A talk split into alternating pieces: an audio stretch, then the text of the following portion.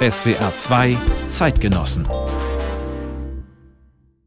am Mikrofon ist Dietrich Brands und zu Gast ist die Soziologin Silka Scholz, die sich in ihrer Forschung viel mit Familienbildern beschäftigt, auch mit Frauenbildern und mit dem, was Männlichkeit bedeutet, überhaupt mit der Konstruktion von Geschlecht und wie sich Vorstellungen von Geschlecht auf den Alltag auswirken, etwa auf die Rollenvorstellungen von Eltern in einem Familienleben oder einfach in einer Paarbeziehung. Das sind wichtige Themen für Sie als Soziologieprofessorin an der Universität hier in Jena. Herzlich willkommen, Silka Scholz. Ja, herzlichen Dank für die Einladung. Wir sprechen kurz vor Weihnachten miteinander. Da kann man auch mal zuerst an die heilige Familie denken, die weltliche Dreieinigkeit, Maria, Josef und das Jesuskind, wie man es in jeder Krippe sehen kann. Frau Scholz, ist diese 2000 Jahre alte Darstellung immer noch ein Role Model für die Vorstellung der Kernfamilie oder zumindest für eine ziemlich weit verbreitete Vorstellung dessen, was Familie ist?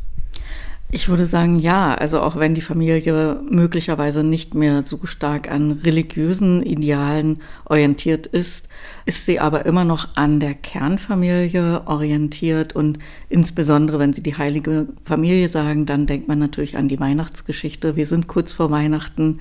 Alle bereiten das Fest der Familie, das Fest der Liebe vor.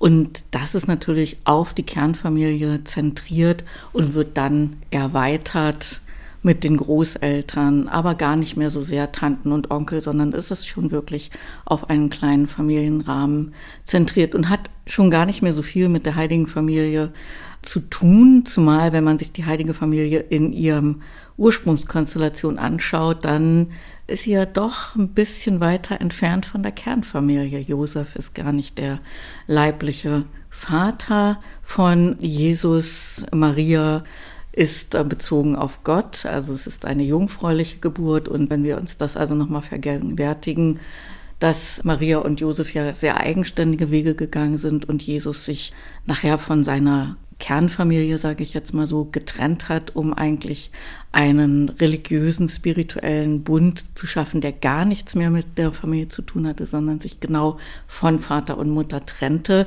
dann kann man sich schon wundern, warum die heilige Familie heute immer noch so eine Art Rollenmodell ist. Eigentlich ist es ja eine Stieffamilie oder eigentlich fast schon ein Patchwork. Sie haben es gesagt, Josef ist nicht der genetische oder biologische Vater. Immerhin, Jesus ist ja Gottes Sohn, also in gewisser Weise handelt es sich um eine uneheliche Geburt. Wer ist denn dann eigentlich Josef in dieser Konstellation? Ist das sowas wie der soziale Vater?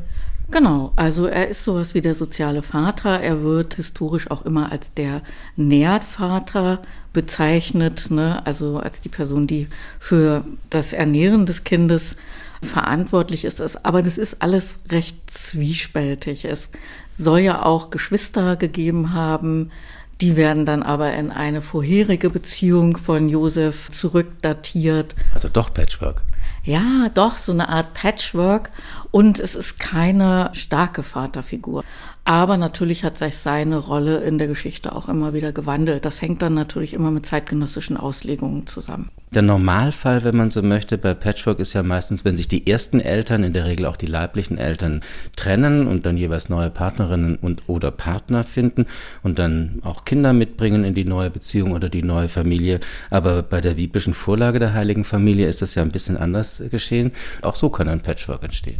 Wenn wir jetzt heute auf Patchwork-Familien gucken, dann haben Sie vollkommen recht, dann sind es sehr häufig Trennungen, die dazu führen, noch vor 50, 60 Jahren ist es eher der Tod eines Partners gewesen, also die Verwitwung, weil man eben eine Ehe geschlossen hat, bis das der Tod uns scheidet und ähm, dann eben der Tod einer Beziehungsperson dazu geführt hat, dass man eine neue Familie gegründet hat. Aber heute kann es natürlich so sein, dass das Kind auch bei einer alleinerziehenden Mutter lebt, dann gibt es einen biologischen Vater, zu dem es Kontakt gibt, ja oder nein.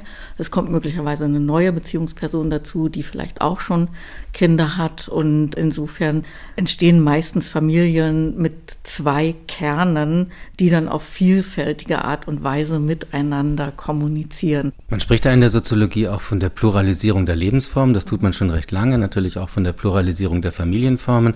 Patchwork ist wahrscheinlich im Wesentlichen sehr stark seit den 1990 1990er Jahren entstanden, als auch die Scheidungsraten hochgegangen sind. Dann gibt es noch viele weitere Familienformen inzwischen, die zum Beispiel mit der Reform des Eherechts Anfang der 2000er zu tun haben und dann seit 2017 auch mit der Ehe für alle. Gibt es dann auch die Regenbogenfamilie zum Beispiel. Die Alleinerziehenden haben Sie schon erwähnt, die darf man auf keinen Fall vergessen. Die Zahl der Haushalte ist ziemlich groß. Insgesamt, glaube ich, ungefähr jede siebte Familienform in Deutschland und in Ostdeutschland sogar fast jeder vierte Haushalt. Ja, das stimmt. Wenn man so gesehen heute von Familie spricht, Frau Scholz, was ist denn eigentlich dann damit gemeint im Wesentlichen? Ja, also vielleicht kann man noch mal einen Schritt zurückgehen. Also eigentlich diese Kernfamilie setzt sich ja erst nach dem Zweiten Weltkrieg durch. Ne? Also die Pluralität von Familienformen ist eigentlich der historische Normalfall.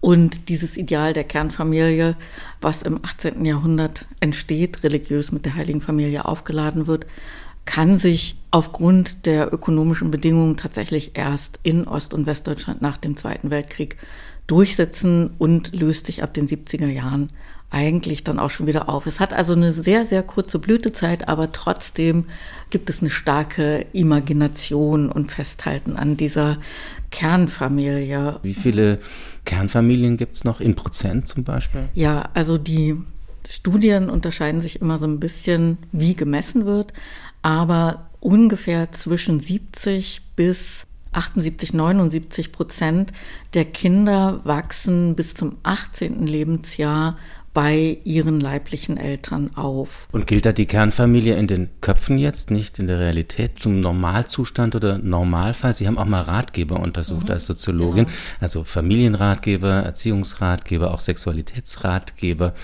Und ist da die Kernfamilie sowas wie der Normalfall nach wie vor? Ja, auf jeden Fall. Also die Soziologin Andrea Mayhofer, und das finde ich eine kluge Argumentation, sagt, Natürlich hat sie sich verändert. Die historische bürgerliche Kernfamilie, die hatte klare Rollenvorgaben. Die Frau war Mutter und Hausfrau und der Mann war berufstätig und musste eben äh, für die finanzielle und materielle Versorgung der Familie zuständig sein. Das hat sich ja sehr verändert. Und die Familie ist eben auch nicht mehr heterosexuell. Sie haben es schon gesagt, gleichgeschlechtliche Paare können heiraten. Die Familie hat sich eigentlich geöffnet. Ähm, sie ist nicht mehr so klar geschlechtsbezogen und mit Geschlechterrollen verbunden, aber trotzdem begehren die Menschen Familie, weil sie im Grunde genommen die Form ist, in der es so ein Versprechen auf Glück, Liebe und Zufriedenheit gibt. Ne?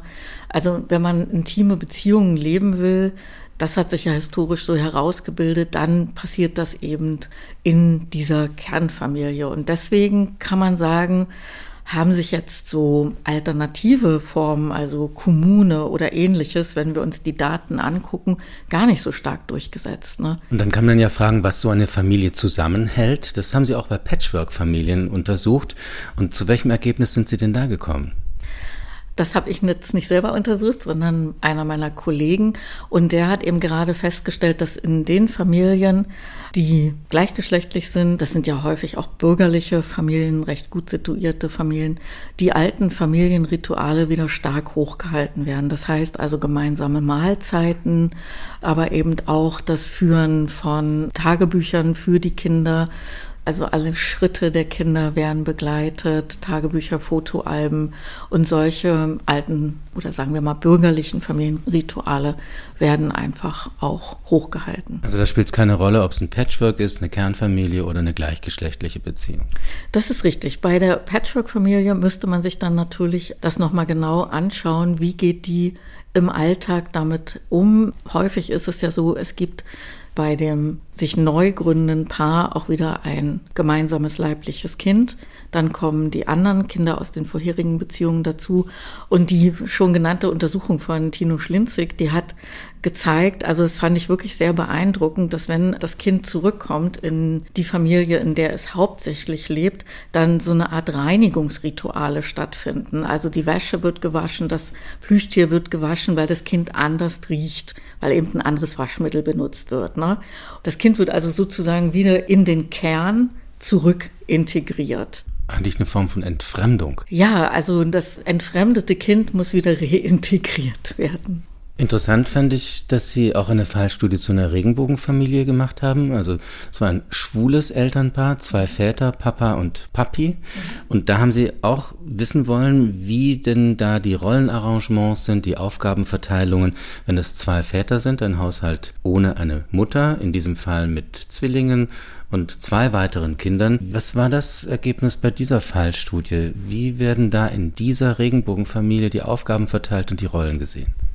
Das war ganz interessant, weil tatsächlich einer der beiden Männer zu Hause geblieben ist und der andere erwerbstätig war.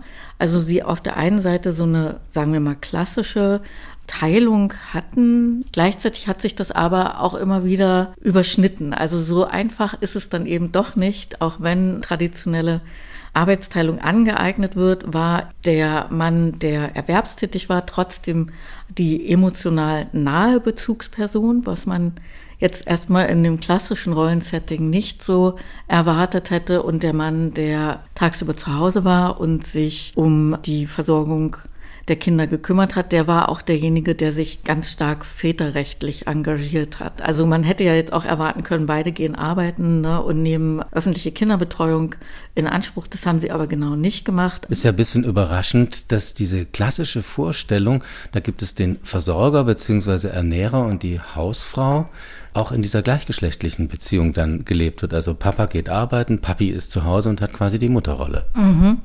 Ja, das war überraschend. Was ist dann zentral für Kinder in einer Beziehung zu ihren Eltern? Also wenn es nicht diese Zweigeschlechtlichkeit ist, Mutter, Vater, was dann? Ist es dann die verlässliche Bindung? Was sagt da die Forschung? Genau, also dann geht es um äh, die stabilen Bezugspersonen und Sie haben es ja schon angesprochen, wir haben Ratgeber analysiert und einer der wichtigsten Ratgeber ist Remo Lago, genau. Und da fand ich einen Satz wirklich so, ja, der hat mich lange beschäftigt. Also er hat dann gesagt, Mutter und Vater sind äh, noch nicht gleich die idealen Eltern. Die müssen sich erstmal qualifizieren, dass sie die idealen Eltern sind. Bezugsperson für ein Kind kann jede Person sein, die verlässlich für das Kind da ist. Klingt aber in Deutschland doch fast immer noch heretisch, wenn man sagt, die zentrale Bezugsperson, das muss nicht unbedingt die Mutter sein. Das ist richtig. Also wir haben die mutterzentrierte Kleinfamilie, weil wir zumindest mit der bürgerlichen Familie, und da sind wir wieder bei Maria, eine Entwicklung haben, die Mutterschaft sehr stark aufwertet, weil in der sich neu herausbildenden bürgerlichen Gesellschaft muss ja auch jemand verantwortlich sein für kleine Kinder, für die Familie. Und das ist gar nicht so selbstverständlich, dass das die Mutter sein muss. Also in größeren Familienverbünden, wie wir sie in der vormodernen Zeit haben, gehören ja zur Familie auch noch mehrere Personen, also Verwandtschaft oder Dienstpersonal und ähnliches. Ne? Und da verteilt sich die Arbeit um. Das ändert sich mit der bürgerlichen Familie. Da wird die Mutter vollständig verantwortlich dafür und dafür wird sie aber auch aufgewertet. Also sie wird teilweise eben auch religiös aufgewertet. Bei Schleiermacher heißt es so schön, jede Mutter ist eine Maria. Und diese starke Mutterzentrierung, die löst sich erst langsam auf. Woher kommt denn dann dieses Mutterbild oder diese Mutterzentrierung, wie Sie es gerade genannt haben? Kommt das tatsächlich dann aus der biblischen Geschichte? Also Maria und das Kind, diese enge Mutterbeziehung, die man ja auch auf allen Altären und Tafelbildern seit der Gotik, seit dem späten Mittelalter sieht. Kommt das äh, daher oder hat es doch stärker diesen bürgerlichen Hintergrund seit der Romantik, seit der Verklärung dieses Mutterbildes, wie Sie es mit dem Philosophen Schleiermacher angesprochen haben? Ja beides. Aber die Romantik, die ja für die bürgerliche Familie sehr, sehr zentral ist, schließt tatsächlich an das christliche Bild an und an diese enge Beziehung von Maria zu Gott. Also jede bürgerliche Frau kann eben die Maria sein. Und dann wird dieser geheiligten Frau, vielleicht auch verklärten Frau, analog zur Verklärung der Kindheit, die in der Romantik erfunden wurde, mit diversen Eigenschaften ausgestattet, die vielleicht sogar bis heute in den Köpfen herumschwirren. Heute würde man es eher emotionale Kompetenz oder vielleicht soziale Kompetenz nennen, damals eher sowas wie Fürsorglichkeit, Zugewandtheit, vielleicht auch Innerlichkeit, Sensibilität, Sanftmut und so weiter. Weiter. Und damit war die Frau prädestiniert, sich um die Kinder zu kümmern und im Haus zu bleiben? Ist das der Grund, weshalb Sie dann auch ausgeschlossen worden sind von dem Berufsleben? Also ausgeschlossen aus Wissenschaft, Politik, Wirtschaft, Kunst. Das galt ja bis ins 20. Jahrhundert. Genau, also wir haben mit der Entstehung der bürgerlichen Gesellschaft eine Neustrukturierung die ganz klar entlang der Geschlechterachsen geht. Wir haben auch vorher geschlechtstypische Arbeitsteilung, aber die ist nicht so stark mit Wesenszuschreibungen verbunden. Ne? Und die Auflösung der feudalen Gesellschaft die ja einhergeht mit starken Urbanisierungs- und Industrialisierungsschüben, führt ja dazu, dass sich die alten Familienformen das ganze Haus auflösen. Und die Frage ist, wer kümmert sich zukünftig um die Kinder? Also es musste irgendwie eine Neustrukturierung geben. Und diese Neustrukturierung findet zunächst in der sehr, sehr kleinen Schicht des Bildungsbürgertums statt, und des sich herausbildenden Beamtentums, dass also die Frau jetzt zuständig wird für die Kinder, für die Versorgung, aber auch für die Erziehung, wird zum Leitbild. Und die Frauenbewegung ähm, ausgehenden 19. Jahrhundert trägt eben sehr stark dazu bei, dieses Leitbild von Familie in arme Familien hineinzutragen. Und tatsächlich lässt sich nachweisen, dass die Arbeiter, die qualifizierter waren, Facharbeiter waren, sich genau an diesem Bild orientiert haben. Und man hatte es geschafft, wenn die Frau nicht mehr arbeiten gehen musste. Die meisten proletarischen Frauen mussten natürlich arbeiten gehen, weil es vorne und hinten nicht gereicht hat. Aber so kam es eben auch zu dieser Durchsetzung des Leitbildes, wozu die bürgerlichen Frauen auch beigetragen haben. Da wurde sozusagen das Fundament dieser traditionellen Vorstellung der Kernfamilie gelegt. Und das goldene Zeitalter, wenn man so will, der Kernfamilie. Das begann ja dann eigentlich erst nach dem Zweiten Weltkrieg und umfasst im Grunde genommen auch nur eine Zeitspanne von 40 Jahren, 1950 bis 1990 ungefähr. Und das ist auch ein Forschungsschwerpunkt von Ihnen. Sie schauen sich das im Ost-West-Vergleich an, also DDR, BRD. Mhm. Im Westen eher die Mama, im Osten ist es eindeutig die Mutti. In der frühen Bundesrepublik war das ganz klar, wie das Mutterbild zu sein hatte. Da gab es schon in den 50er Jahren ein Gesetzgebungsverfahren, das sollte im Deutschen Bundestag ein ein Gesetz zum Gleichheitsgrundsatz von Mann und Frau verabschiedet werden, also wie diese grundgesetzlich garantierte Gleichberechtigung rechtlich ausgestaltet wird. Das zog sich jahrelang hin und das Ergebnis war dann schließlich, die Frau als Mutter hatte zu Hause zu bleiben, als Hausfrau. Berufstätigkeit war für sie natürlich nicht vorgesehen. Eine Begründung haben Sie schon genannt, das schadet dem Kind mit der Konsequenz, dass Ehefrauen in Westdeutschland, ich glaube bis 1976, ihren Gatten fragen mussten, ob sie aushäusig arbeiten durften. Wie war das in der frühen DDR? Welchen Geschlechtervertrag oder welches Geschlechterarrangement galt denn dort? Also für die Muttis.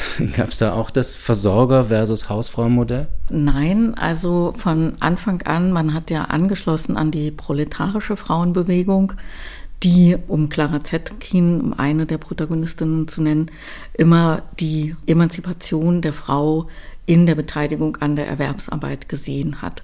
Es hatte aber auch noch eine andere Dimension.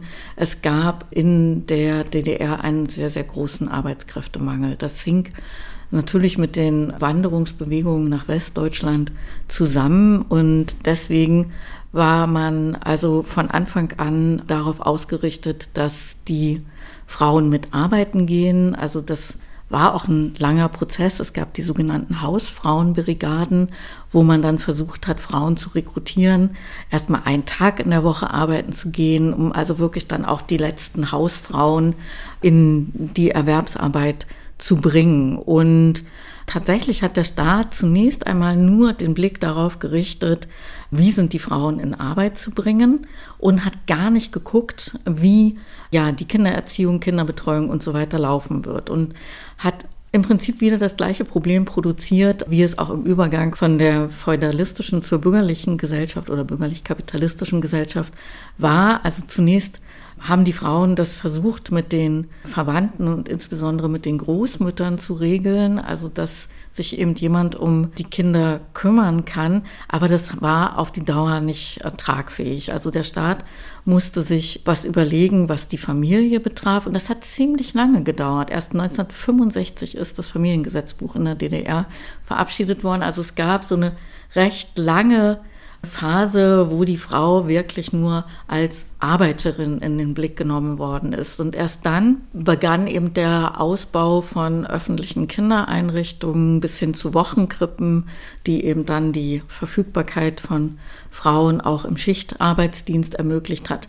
Hier kommt dieses Mutti-Bild eigentlich erst, das kommt wirklich erst aus den 70er Jahren, dass man dann eine Reihe von sozialpolitischen Maßnahmen verabschiedet hat, die äh, die Vereinbarung von Beruf und Familie erleichtert hat. Also es war eigentlich eine sehr pragmatische Herangehensweise. In den 50er, 60er Jahren, da brauchte man Arbeitskräfte.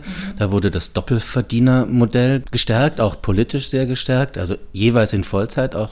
Frauen sollten in Vollzeit arbeiten, weil es eben diesen Arbeitskräftemangel gab. Dann fehlten die Kinder, der sozialistische Nachwuchs musste produziert werden. Dann hat man die Vereinbarkeit von Familie und Beruf für die Frauen gestärkt. Wie war das denn dann tatsächlich im Alltag mit der Familienarbeit, nennt man das soziologisch, mhm. oder der Rollenaufteilung? Wer hat was gemacht im Haushalt? Hat das dann geklappt, dass das gleichberechtigt funktioniert hat? Da gibt es eine sehr, sehr schöne Studie von Sabina Kaiser. Die hat es im Generationenverlauf angeschaut. Also tatsächlich in den 50er, 60er Jahren müssen die Frauen das irgendwie hucken. Ne? Und das ist eben ähnlich in Ost und West, wenig thematisiert, aber auch in der DDR ist die Frau qua Wesenheit eben geeignet für die Kinder und ihr wird die Reproduktionsarbeit oder Hausarbeit und Familienarbeit zugeschrieben. Ne?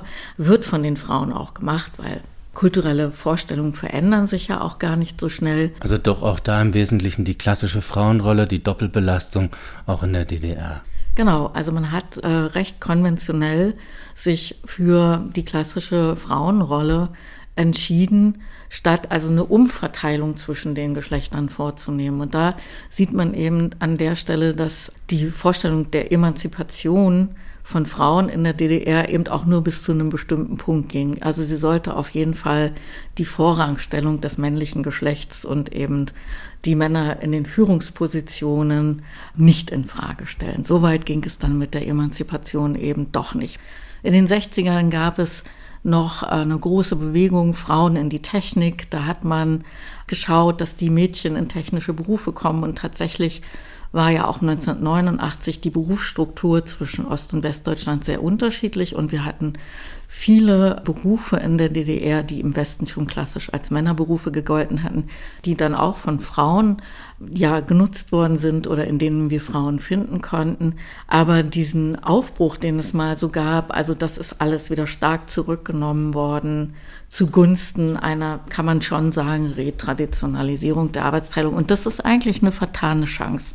Sie sind selbst in der DDR geboren und aufgewachsen, geboren 1964. Wo genau, Frau Scholz? In Salzwedel, in Sachsen-Anhalt oder ehemals Bezirk Magdeburg. Da haben Sie erstmal nicht Abitur gemacht, sondern eine Ausbildung zur Verkäuferin in einer DDR-Kaufhalle. Da hatten Sie einen Chef. Und wie haben Sie das dort erlebt? Wie hat der seine Männlichkeit inszeniert, vielleicht auch eingesetzt oder ausgelebt in diesem Berufsfeld? Also tatsächlich bin ich wie viele meiner Generation in den klassischen Frauenberufen gelandet, weil die Bildungsreform in der DDR viel früher stattgefunden hat. Also die Öffnung des Abiturs ähm, für Arbeiter, Kinder und eben auch für junge Frauen fand schon in den 60er Jahren statt. Und dann ist es aber in den 70er Jahren eingefroren worden. Also während im Westen immer mehr junge Menschen Abitur gemacht haben, waren das in Ostdeutschland pro Klasse ungefähr zwei. Damit sind eben eine ganze Gruppe von jungen Frauen mit wirklich auch guten Schulabschlüssen in den klassischen Frauenberufen gelandet, ich auch, in so einer Lernkaufhalle. Und da hat man genau das gesehen, was ich beschrieben habe. Also auf der einen Seite, selbstverständlich machen junge Frauen eine Ausbildung und werden Facharbeiterinnen, aber gleichzeitig gab es sehr viele Hochzeiten, sehr viele Polterabende und der Chef war dann, wie gesagt, männlich.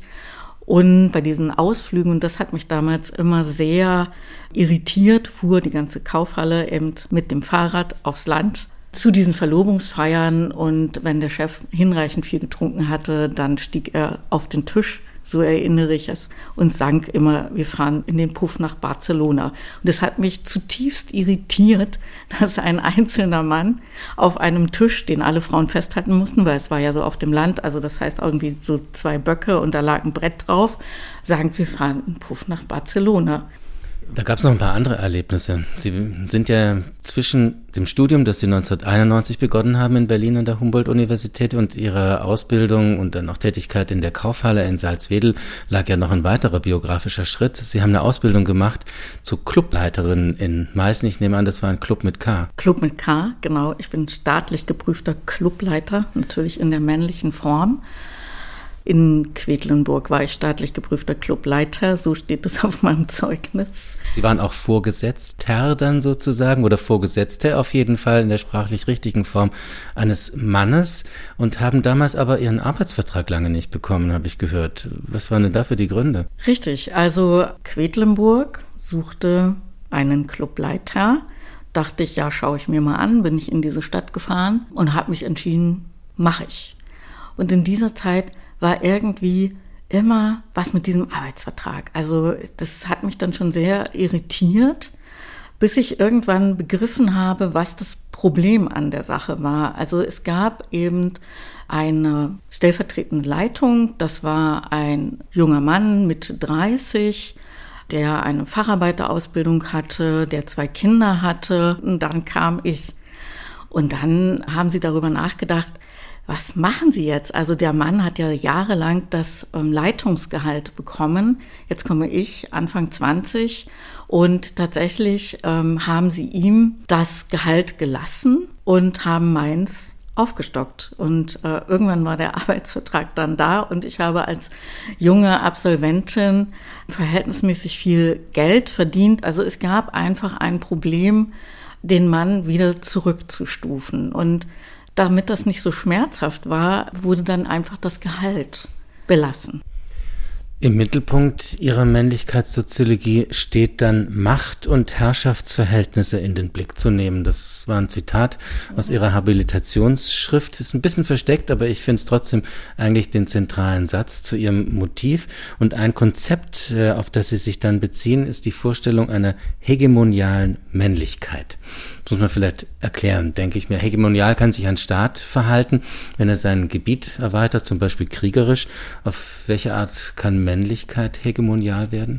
Also hegemoniale Männlichkeit ist das theoretische Konstrukt, mit dem wir arbeiten, von Raven Cornell in den 1980er Jahren entwickelt. Und da ging es zunächst erst einmal in Abgrenzung zur Patriarchatstheorie wo man ja davon ausgeht, es gibt ein unterdrückendes Geschlecht, die Männer, und ein unterdrücktes Geschlecht, die Frauen, gesehen hat, dass es eine Pluralität unter Männern und Männlichkeit gibt. Nicht jeder Mann hat eben die Machtposition, dass er die Frauen ausbeuten, unterdrücken kann.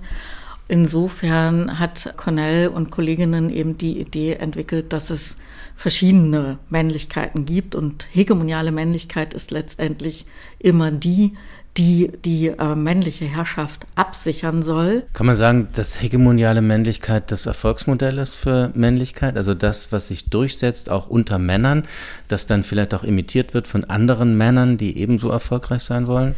Genau, also das kann man sagen. Hegemoniale Männlichkeit ist immer eine Orientierungsfolie und zwar im positiven wie im negativen Sinn. Ne? Also auch Männer, die eine alternative Männlichkeit leben wollen, müssen sich natürlich an diesem Modell in Abgrenzung orientieren, weil sie daran ja auch ein Stück weit gemessen werden.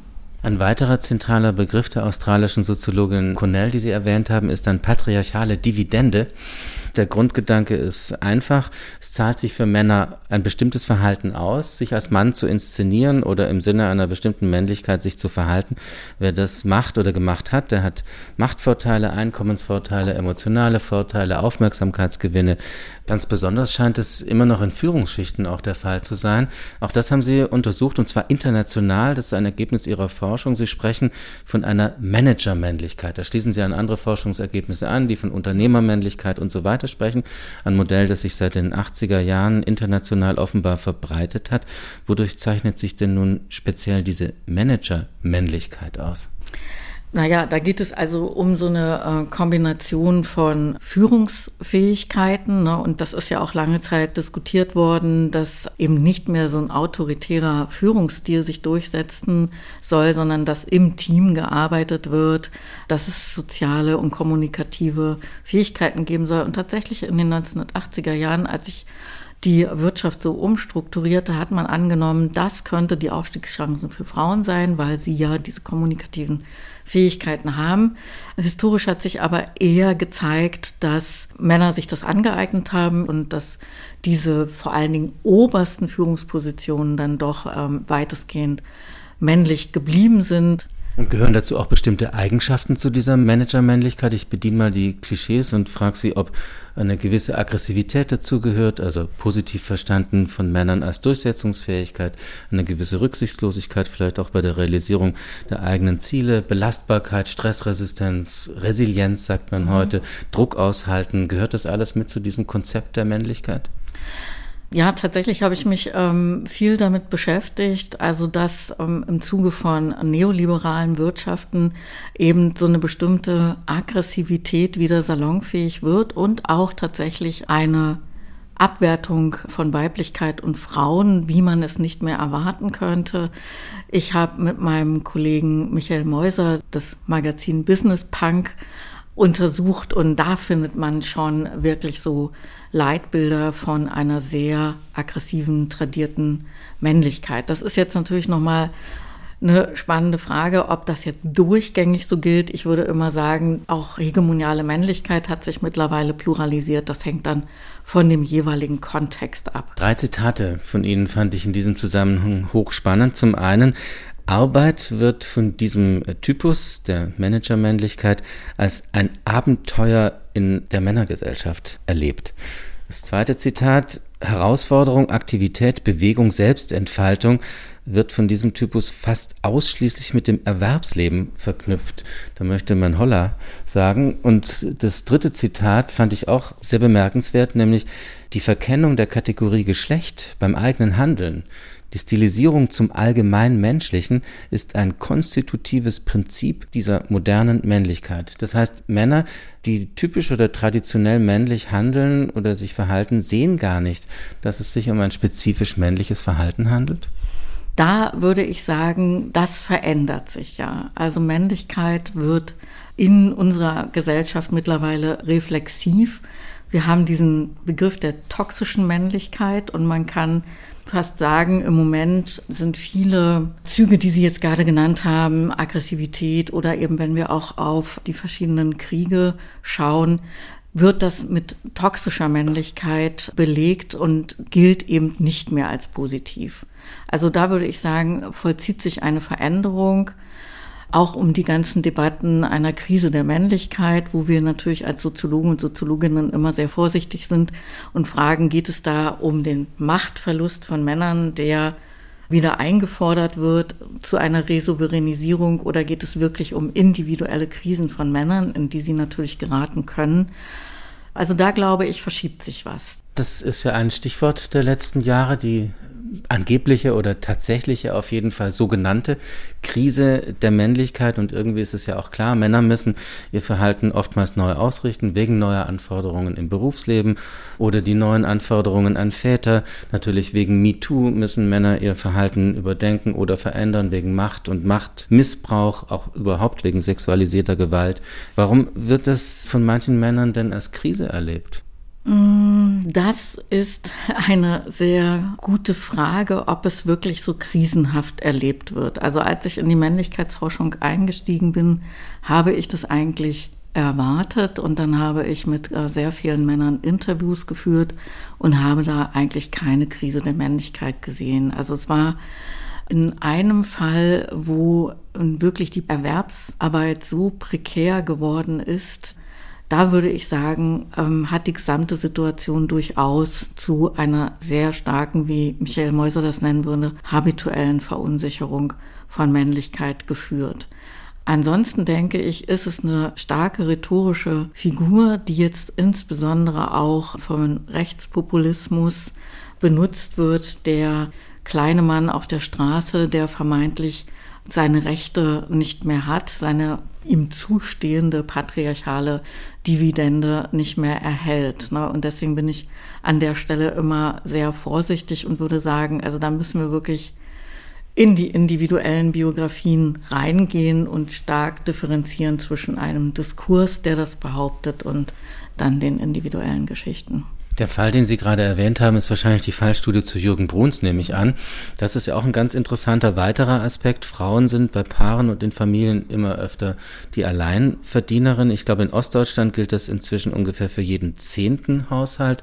In mindestens jedem fünften Haushalt ist die Frau hauptverantwortlich für den Lebensunterhalt oder eben Hauptverdienerin. Da sagt man immer, 60 Prozent mindestens müssen erbracht werden für das Familieneinkommen. Dann ist man Hauptverdienerin. Und da haben Sie einen Mann aufgesucht, Besuch, dem das sozusagen widerfahren ist. Die Frau verdient das Geld, er bleibt zu Hause, ist erwerbslos, damals 46 Jahre alt und hat sich ihnen vorgestellt mit den Worten, mein Name ist Jürgen Bruns, einen Mädchennamen habe ich keinen. Genau, also da haben wir natürlich lange dran rum interpretiert, wieso er sagt, Mädchennamen habe ich keinen. Und letztendlich haben wir aus dieser gesamten Lebensgeschichte, in der uns eben das Scheitern einer männlichen Berufsbiografie erzählt worden ist, geschlossen, dass daraus doch letztendlich eine habituelle Verunsicherung resultiert, die dazu führt, dass er eine verweiblichte Position zurückweist. Und das tut er im ersten Satz des Interviews. Und natürlich haben wir das überhaupt nicht verstanden, was er da von uns will.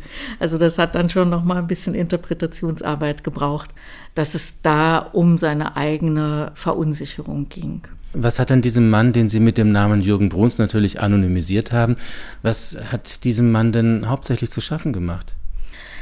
Naja, in der Retrospektive erzählt er es so, dass er schon von Anfang an die falsche Berufswahl getroffen hat. Er war in der Landwirtschaft, hat dann mit der politischen Wende 1989 seinen Job gänzlich verloren. Also er hatte kurz davor in die Baubrigade der LPG, der DDR-LPG gewechselt, war dann einer der ersten, der arbeitslos geworden ist und das war wirklich sehr bedrückend. Also er hatte sieben, acht Jahre immer wieder Phasen von Arbeitslosigkeit, äh, von damals hieß es noch ABM-Tätigkeiten, wo man dann irgendwas aufräumen musste. Arbeitsbeschaffungsmaßnahmen ja. hieß das mal. Genau.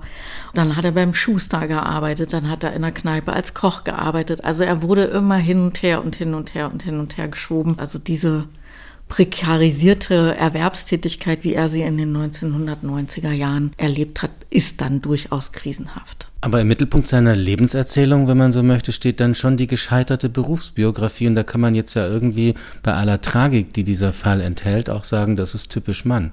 Ja, das ist tatsächlich typisch Mann. Und das kratzt dann an der Ehre? Abgesehen davon, dass es ganz schreckliche Verhältnisse sind natürlich, die auch mit Verarmung und Armutsbetroffenheit und so weiter zu tun haben. Aber wenn wir über Männlichkeit sprechen, dann hat es auch noch diesen weiteren Aspekt, dass da so ein wichtiger Teil der Identität mit flöten geht. Genau, das kann also zu Verunsicherung führen, aber ich bin immer so ein bisschen vorsichtig zu sagen, das tut es automatisch. Ne? Es ist nicht eine wenn dann Kausalität zu erwarten. Es gibt auch Studien, die haben junge Männer in Brandenburg untersucht, die hochgradig prekär beschäftigt sind und die sagen halt, die Kategorie Männlichkeit hat gar keine Relevanz mehr in deren Alltagsleben. Also sie argumentieren, dass sich männliche Herrschaft eben auch dadurch destabilisieren kann, dass es für eine Gruppe von Männern gar nicht mehr möglich ist, an der patriarchalen Dividende zu partizipieren und sowas wie eine männliche Identität irrelevant wird. Ein weiterer Aspekt, wenn man über die sogenannte Krise der Männlichkeit äh, spricht, das sind dann immer die neuen Väter, die genannt werden, also die neuen Anforderungen an Väter. Die Bezeichnung neue Väter gibt es seit etwa 20 Jahren. Das sind die, die Elternzeit nehmen, die mehr Zeit für ihre Kinder haben, die Aufgaben im Haushalt übernehmen bei der Versorgung der Kinder, vom Windeln wickeln bis zur Ernährung. In der Soziologie spricht man auch von einer sogenannten Refamilialisierung der Väter, also raus aus dieser reinen Versorgungsfunktion, rein in die Familie Familie, aber vor allem bei Mittelschichtvätern, die sich als neu begreifen, haben Sie festgestellt, da gibt es eine gewisse Diskrepanz zwischen dem Ideal des neuen Vaters und der Realität. Also viele unterstützen das fürsorgliche Vaterbild, reden auch viel drüber, verhalten sich aber in Familien und Beziehungen nicht entsprechend oder zu selten oder wie muss man das verstehen? Ja, als die Debatte um die neuen Väter in den 80er, 90er Jahren auftauchte, da habe ich noch gedacht, ja, vielleicht wird sich dann diese Erwerbszentrierung so ein Stück weit lösen und tatsächlich es mehr zu einer Gleichverteilung von Familienarbeit und Erwerbsarbeit kommen. Aber was wir sehen, ist eben, dass die Bedeutung von Erwerbsarbeit nicht unbedingt nachlässt. Und viele quantitative soziologische Untersuchungen zeigen eben, dass der Stundenanteil der Väter steigt. Also man macht mehr Erwerbsarbeit, um dann eben doch mehr Geld zu verdienen, um die Familie zu ernähren. Das hat einen finanziellen Aspekt, aber hat es auch einen Statusaspekt für diese Väter, die als Männer vielleicht diesen Statusunterschied brauchen? Ja, das ist eine gute Frage. Wir haben natürlich auch eine große Gruppe von Männern, die braucht das nicht unbedingt. Ne? Es wird ja häufig auch so begründet, wir brauchen das Geld, es soll ein bestimmter Lebensstandard gehalten werden. Es gibt die Vorstellung, äh, gerade in Westdeutschland, die Kinder sollen eben erstmal nah bei der Mutter sein und dann ist es auch so ein Paararrangement, ne, dass man sich entscheidet, der Vater geht mehr arbeiten. Wir haben ja eine Gruppe, also Cornelia Kopitsch nennt das mit Sarah Speck das familialistische Milieu. Das sind eben in der Tat häufig Personen mit gar nicht so hohen Qualifikationen, die sich aber entscheiden, dass die Familie im Mittelpunkt steht und unter der Prämisse, dass die Familie im Mittelpunkt steht, senken tatsächlich beide Beziehungspersonen ihre Arbeitszeit und sind dann gleichberechtigter in Erwerbsarbeit und Familienarbeit integriert. Jetzt haben wir viel über die neuen Mittelschichtväter gesprochen. Wie ist das denn bei den eher geringverdienenden oder in den unteren Einkommensklassen? Dort sind Paare und Familien ja oft schlicht darauf angewiesen, auf das Doppelverdienermodell, das in der DDR so stark gemacht wurde, worüber wir vorhin sprachen. Also beide müssen voll verdienen und sich dann auch beide irgendwie in die Hausarbeit einbringen und was für die Versorgung der Kinder tun. Wie verhalten sich denn die Väter in den eher unteren Einkommensklassen, vielleicht auch ohne sich als die neuen Väter zu sehen? Ja, genau. Das ist also einfach auch nochmal eine größere Diskussion. Michael Meuser hat das äh, mit Kolleginnen die pragmatische Modernisierung von Vaterschaft genannt. Das findet man im westdeutschen Facharbeitermilieu und das findet man in Ostdeutschland auch. Es gibt halt keine geschlechterpolitische Rahmung. Also der Diskurs um die neuen Väter der eben auch mit der Vorstellung von Gleichstellung verbunden ist, der wird insbesondere von den westdeutschen Mittelschichten bedient, also von beiden, ne, Männer und Frauen. Das sind natürlich immer geteilte Paararrangements. Während das in Ostdeutschland und in Arbeitermilieus in Westdeutschland eher abgelehnt wird, es ist dann eher so ein Pragmatismus zu sagen, na ja, wenn sie beide arbeiten gehen, dann müssen wir eben mehr mitmachen. Und das wird halt in der Forschung stark diskutiert, ob sich dadurch nicht langfristig eine Transformation ergeben kann. Ich bin habe es lange Zeit auch gedacht und dachte, ja, es findet diese pragmatische Modernisierung statt.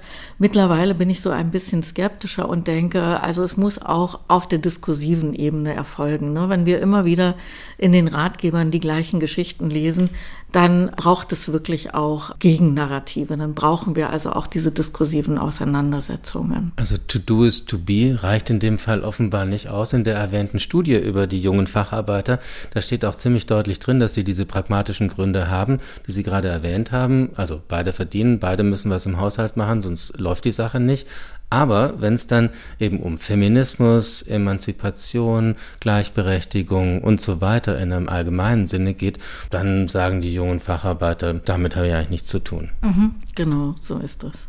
Das scheint mir für mich die Frage aller Fragen in Ihrer Forschung zu sein, äh, wenn ich das so frech behaupten darf, nämlich wie man diese tradierten Geschlechterverhältnisse überwinden kann. Also Mütterbilder, Väterbilder, Männlichkeitsnormen, Frauenrollen, die ja alle schon eine ziemlich lange Geschichte auf dem Buckel haben, irgendwie immer noch präsent sind.